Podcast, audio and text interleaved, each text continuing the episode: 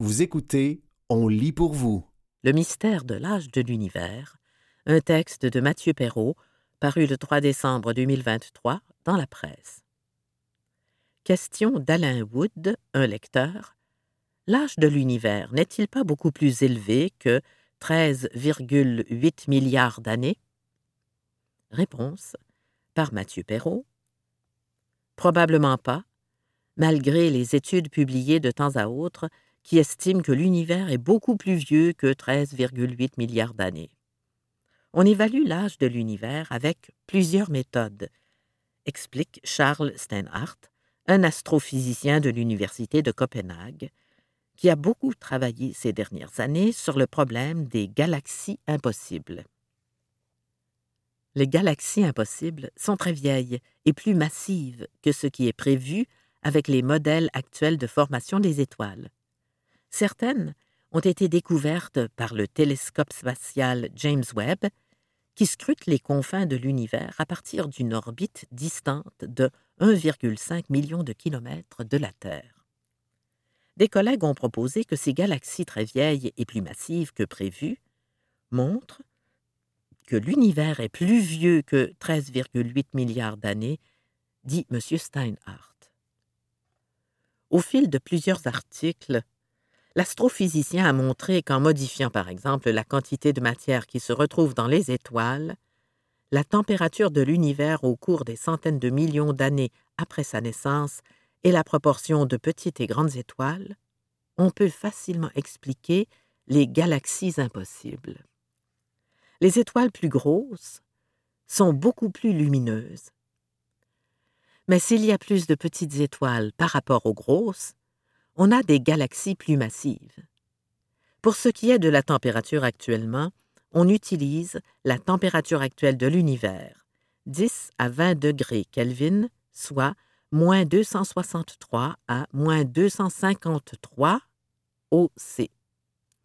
Mais il semble que, 500 millions d'années après le Big Bang, note de la rédaction le début de l'univers, la température était de 30 à 40 degrés Kelvin. Et dans les nuages de gaz où se forment les galaxies, la température est plus élevée. Ça modifie les équations de formation des galaxies. Ambulance. Le décalage vers le rouge, redshift, et la vitesse d'expansion de l'univers sont d'autres manières de calculer l'âge de l'univers. Le décalage vers le rouge est l'équivalent de l'effet Doppler, qui explique pourquoi la sirène d'une ambulance qui se dirige vers nous semble plus aiguë que lorsqu'elle s'éloigne, à cause de variations de fréquence du son. Les objets célestes qui s'éloignent de nous sont plus rouges, et ceux qui se rapprochent plus bleus, à cause de variations de fréquence de la lumière. Les galaxies les plus vieilles, donc les plus lointaines, s'éloignent plus vite, donc sont plus rouges. Pour ce qui est de la vitesse d'expansion de l'univers, elle est notamment calculée par rapport au fond diffus cosmologique, FDC ou CMB, la toile de fond de l'univers, qui est constituée de radiations datant des débuts de l'univers. L'été dernier, un astrophysicien de l'Université d'Ottawa, Rajendra Gupta, a publié dans les Monthly Notices of the Royal Astronomical Society une étude affirmant, notamment sur la base des observations du James Webb, que l'univers est deux fois plus vieux que prévu. Les critiques ont souligné que le modèle de formation des galaxies qu'il propose ne tient pas compte de plusieurs autres manières de calculer l'âge de l'univers, notamment par rapport au FDC.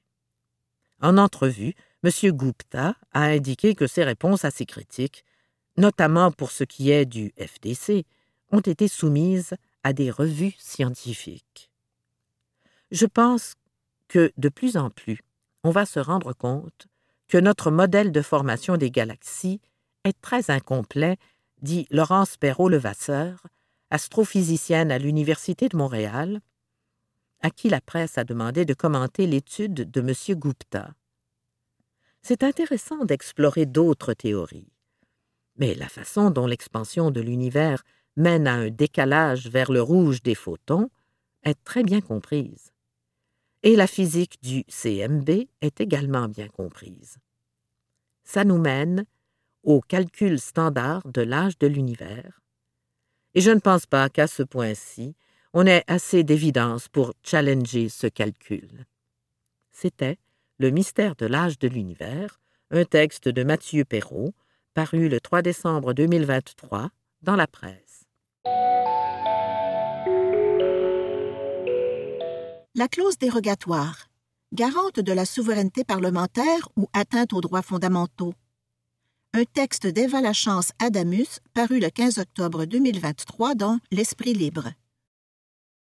La clause dérogatoire, parfois appelée clause non-obstant, est-elle réellement dangereuse ou sert-elle plutôt de protection aux intérêts collectifs?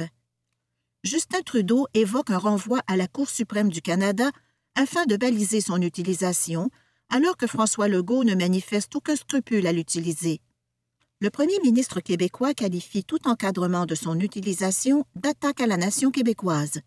Son homologue canadien est réticent à ce que la clause soit utilisée de manière excessive. Dans un contexte où les échanges entre Québec et Ottawa sur le sujet sont pour le moins acrimonieux, il est nécessaire d'établir l'état des lieux en la matière.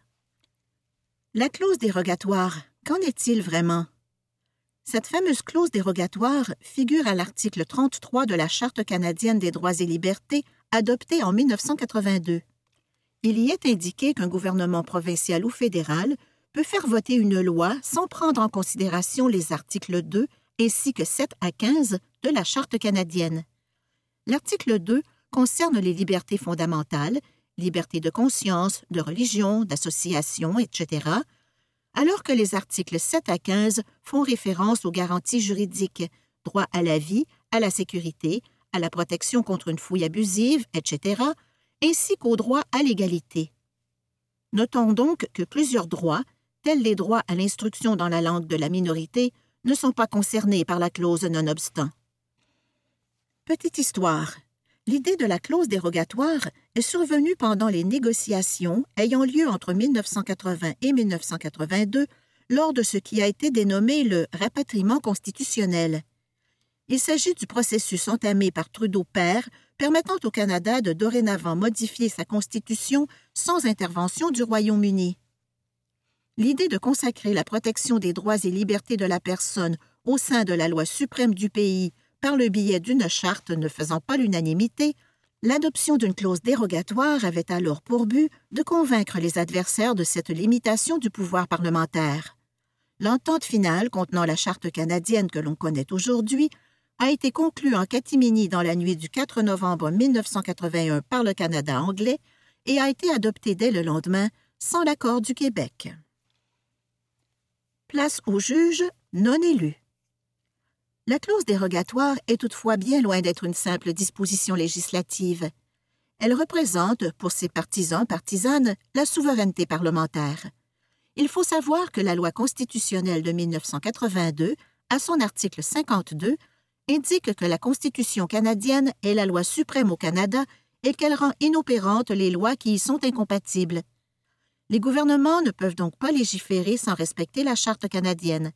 Autrement dit, le cadre constitutionnel canadien limite la souveraineté parlementaire des différentes législatures et il en donne le contrôle, s'il y a lieu, aux tribunaux.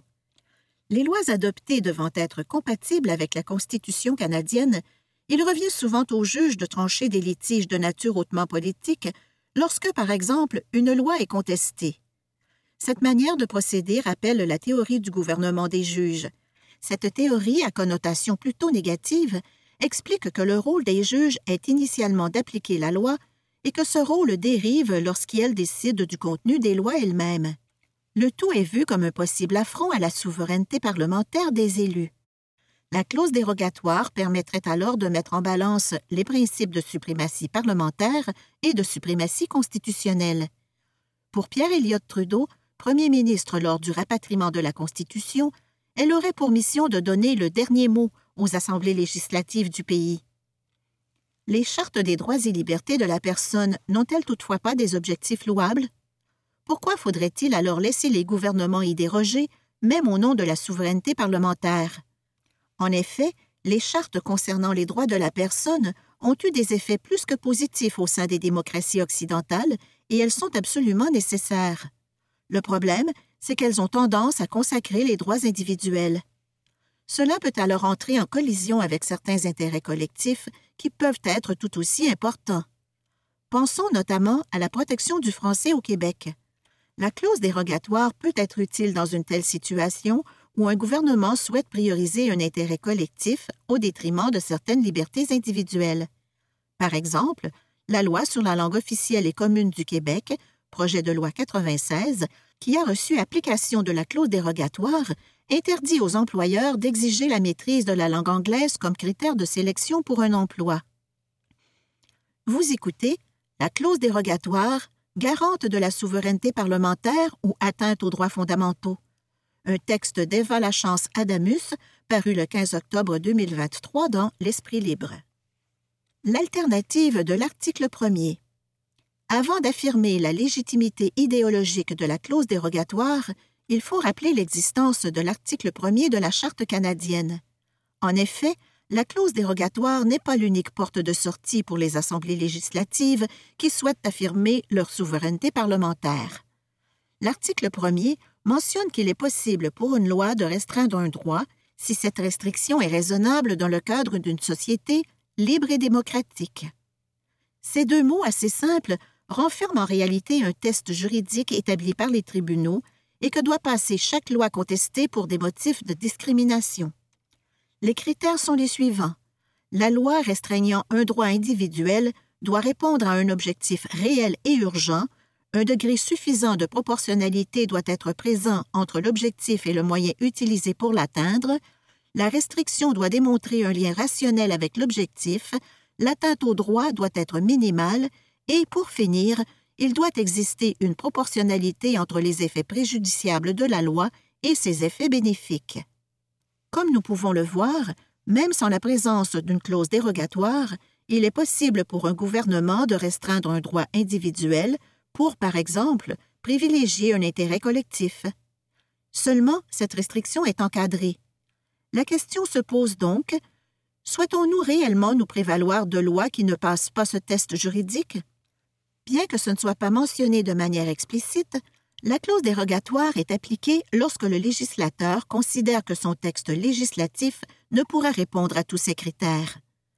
Pourrait-on y trouver une manière de cacher une forme de discrimination? Si la loi contestée n'est pas discriminatoire, ne devrait-elle pas être en mesure de passer ce test juridique? Initialement, il était établi qu'une utilisation discriminatoire de la clause dérogatoire par un gouvernement serait sanctionnée par le peuple lors des élections puisque la population ne souhaiterait pas le voir réélu. Mais qu'arrive-t-il lorsque la majorité de la population est en accord avec son utilisation? Est-ce parce qu'une position est minoritaire qu'elle ne mérite pas d'être défendue? Les Québécois québécoises francophones, baignant dans une Amérique largement anglo-saxonne, sont plutôt bien placés pour répondre à cette question. Et le droit international dans tout ça? Le droit international bien que configurant une réalité politique tout autre, semble également aller en ce sens. On retrouve dans plusieurs conventions des clauses dérogatoires.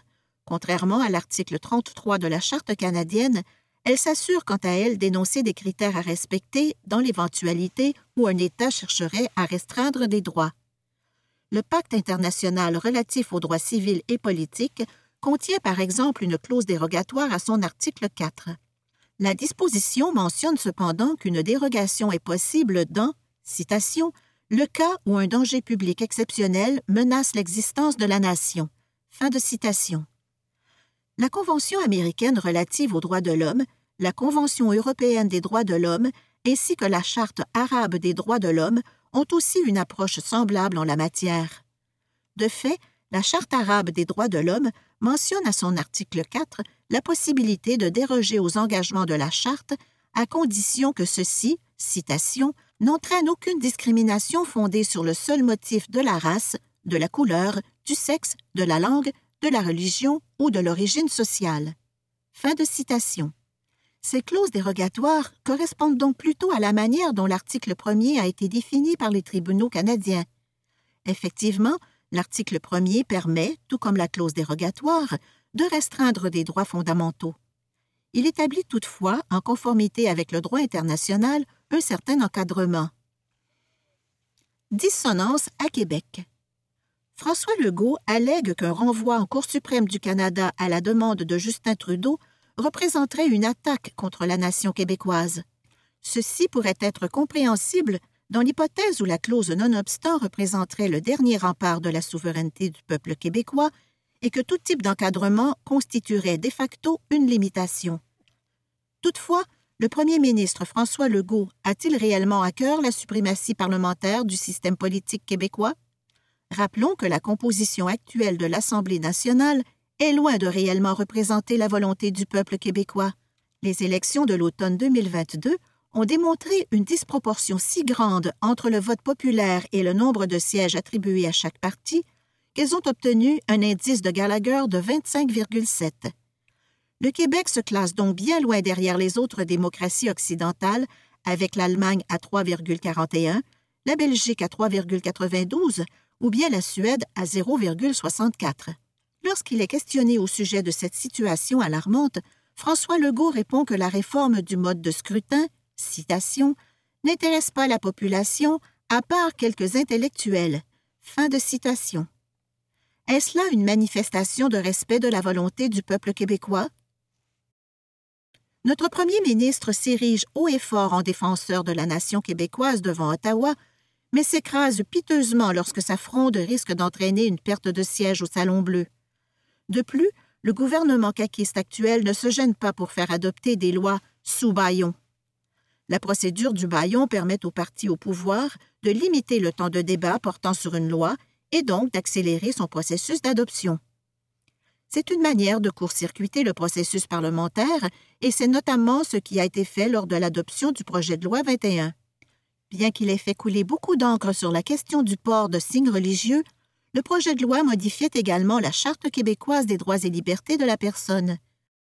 Le premier ministre s'est donc permis de modifier cette charte de nature quasi constitutionnelle sans obtenir le consensus de l'Assemblée et sans même respecter le processus parlementaire habituel.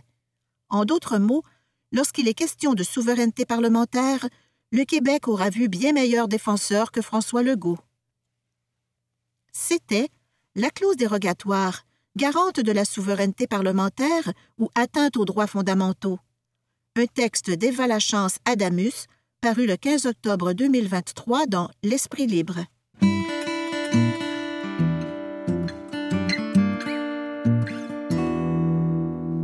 À la recherche de l'amour à 50 et 60 ans, un texte d'Olivia Lévy, paru le 3 décembre 2023 dans la presse.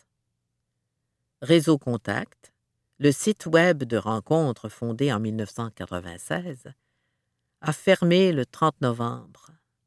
C'est la fin d'une époque. De nombreux couples se sont formés grâce à ce site et les membres avait en moyenne de 50 à 55 ans. Où rencontre-t-on l'amour aujourd'hui à cet âge? Certaines personnes, ne souhaitant pas être reconnues par leur famille ou leur employeur, seul leur prénom figure dans le texte. Quand on discute avec des célibataires de 45, 50 ou 60 ans, on voit qu'ils ont essayé différentes avenues pour faire des rencontres amoureuses et qu'ils accumulent les expériences. Il y a bien sûr les applications comme Tinder, Bumble, Inge, des sites comme Elite Singles, Rencontres sportives. Il y a aussi des amis bienveillants qui organisent des blind dates, d'anciens flirts qu'on retrouve sur Facebook, un collègue récemment séparé, des sorties au restaurant, les mariages et même les funérailles. Et si l'amour se trouvait à l'épicerie au rayon des fruits et légumes? Pourquoi pas? Il faut avoir l'esprit ouvert, lance André-Anne Guénette, 46 ans, co-autrice du livre Le dating dans tous ses états, confidence de deux filles qui n'ont plus 20 ans. Beaucoup de gens qui ont été en couple pendant longtemps sont un peu déboussolés devant leur nouveau célibat à 50 ans. C'est normal On entend souvent des gens dire que jamais ils ne se seraient imaginés à leur âge en train de dater. Vous n'êtes pas seul.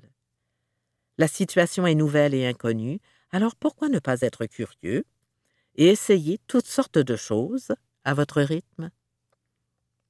Celle qui s'est retrouvée veuve et célibataire à 38 ans, avec deux enfants, a commencé à dater deux ans plus tard.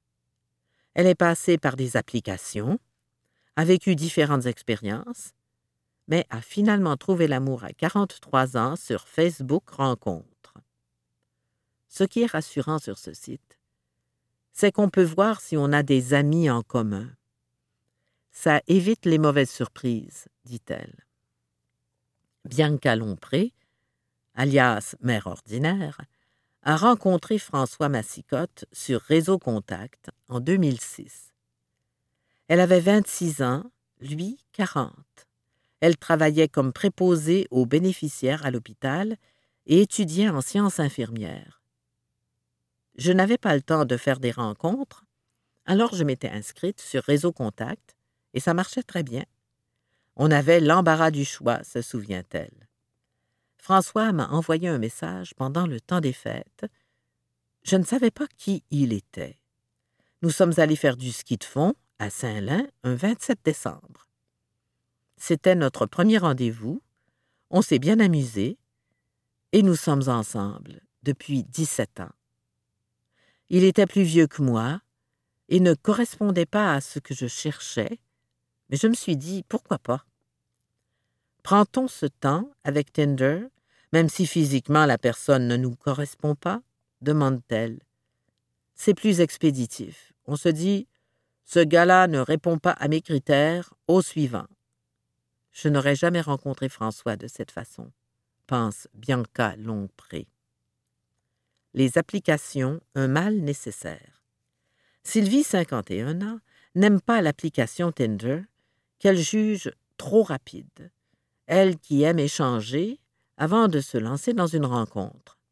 Après trois textos, très souvent, les hommes souhaitent une rencontre, et disons-le franchement, les photos ne correspondent jamais à la réalité, déplore-t-elle.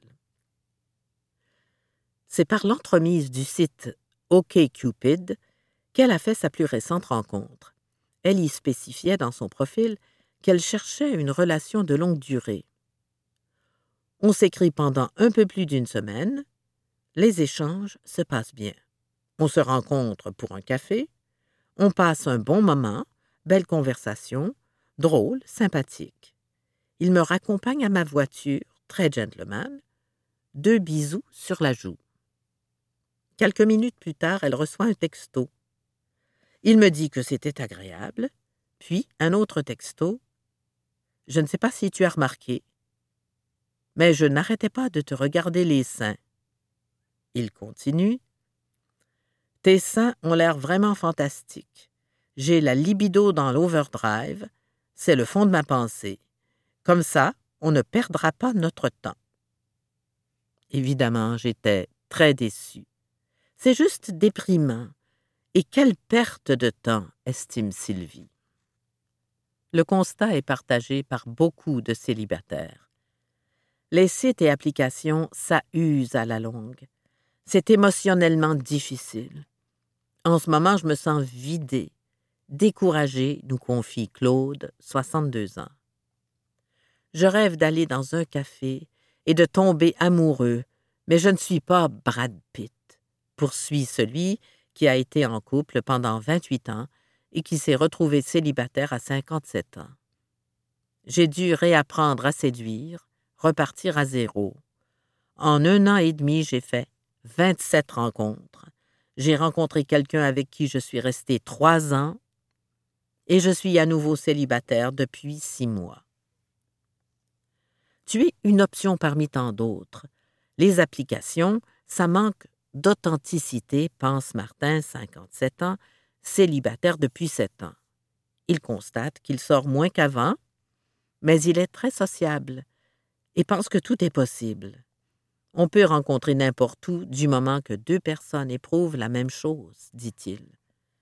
Récemment, à l'épicerie, j'ai remarqué une femme, mais je n'ai pas osé l'aborder. Au début de la cinquantaine, Chantal a rencontré sur Elite Singles son ancien conjoint, avec qui elle est restée cinq ans. Elle a 60 ans, est célibataire depuis près de deux ans et navigue entre Tinder, Facebook Rencontres, Elite Singles, Rencontres sportives. Sur 90 rencontres, deux hommes seulement me convenaient. Elle avoue que plus on vieillit, plus on est exigeant, et que, par dépit, c'est le seul moyen de faire des rencontres. Le sport, une autre option. En 2002, Anne-Marie Lefebvre a fondé Rencontres sportives, un site web qui réunit environ 90 000 membres qui ont une passion en commun, le sport. On est une communauté de gens actifs âgés de 35 à 65 ans. Les membres organisent différentes activités sportives. Ils peuvent aussi se rencontrer en tête-à-tête directement, explique-t-elle. Caroline, 60 ans, est célibataire depuis deux ans. Elle s'est séparée en 2011 du père de ses deux enfants, a fait depuis quelques rencontres, notamment un ex-conjoint qu'il a retrouvé sur Facebook et avec qui elle est restée quelque temps. Mais c'est finalement sur le site Rencontres sportives qu'elle a trouvé son compte.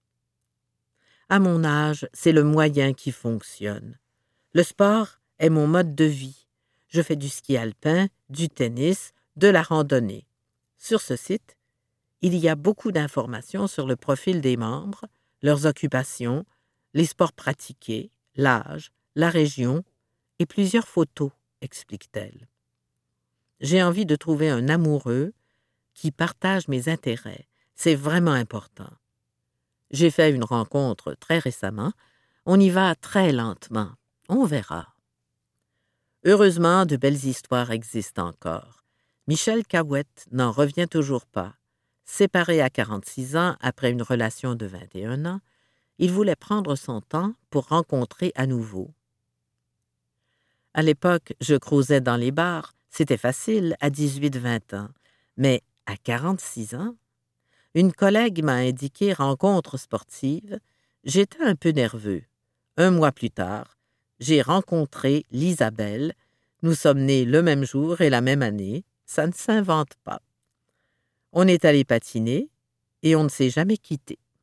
C'était À la recherche de l'amour à 50 et 60 ans, un texte d'Olivia Lévy paru le 3 décembre 2023 dans la presse.